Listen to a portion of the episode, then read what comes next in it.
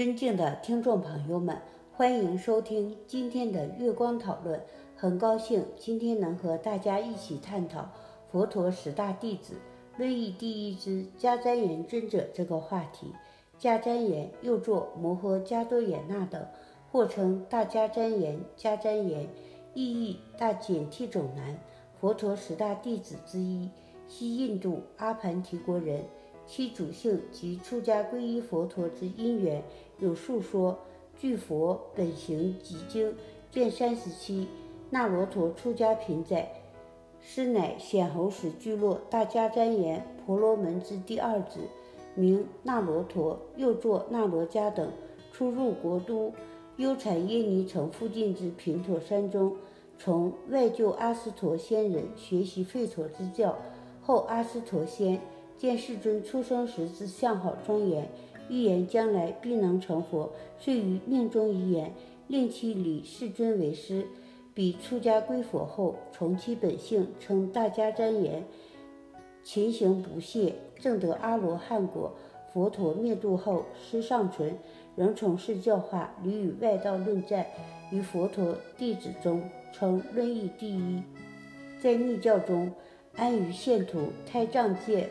曼陀罗，释迦牟尼佛之左手，上方第六位，形象为竖右手掌，屈无名指、小指，左手指袈裟之一角置于胸前，坐于荷叶座上。他自幼受舅父阿斯托仙人的影响，精通吠陀圣典、占星术、各种印度古文字，其中于古文字方面的造诣尤为精深。相传当时印度国内有一座古碑，上面的文字无人能识。国王贴出榜文，昭示全国，有能识者予以重赏。迦旃延接榜应征，很轻易地译出了碑文。碑文虽然译出来了，可是碑文的内容却令他费解。遵照舅父的指点，他到竹林精舍请教佛陀，佛陀为他详细地讲解了碑文的内容。原来这座碑讲的是断烦恼证菩提的道理。迦旃延听了佛陀的讲解，对佛陀的学识及思想十分佩服。就这样，一座古碑把他引进了佛教的真理境世界。迦旃延出家后，除了精进修道，还积极地投身于佛教的弘法事业中。他思维敏捷，辩才无碍，说理透彻。由于他擅长议论。很多外道都设伏在他的论辩之下，也有不少人在他的善巧开示下步入佛道。咸鱼经中记载着这样一个故事：阿盘提国有一位贫苦无依的老妇女，因家境贫困，走到河边放声痛哭，欲寻短见。迦旃延见状，急忙上前安慰。迦旃延得知那妇女是因贫穷所致。便善巧方便教他卖贫之法。卖贫的方法是行布施。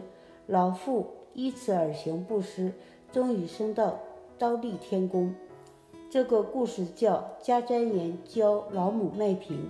迦旃延弘法的地方多选在当时佛法尚未普及的西印度，可见他还是佛法传播的开路先锋。迦旃延自从被父亲送到。平陀山后，阿斯陀仙人深深欣赏外甥的聪明，恨不得一口气把自己所知道的全交给迦旃延。迦旃延也辜负舅父的希望，不久就对四禅五通完全通达。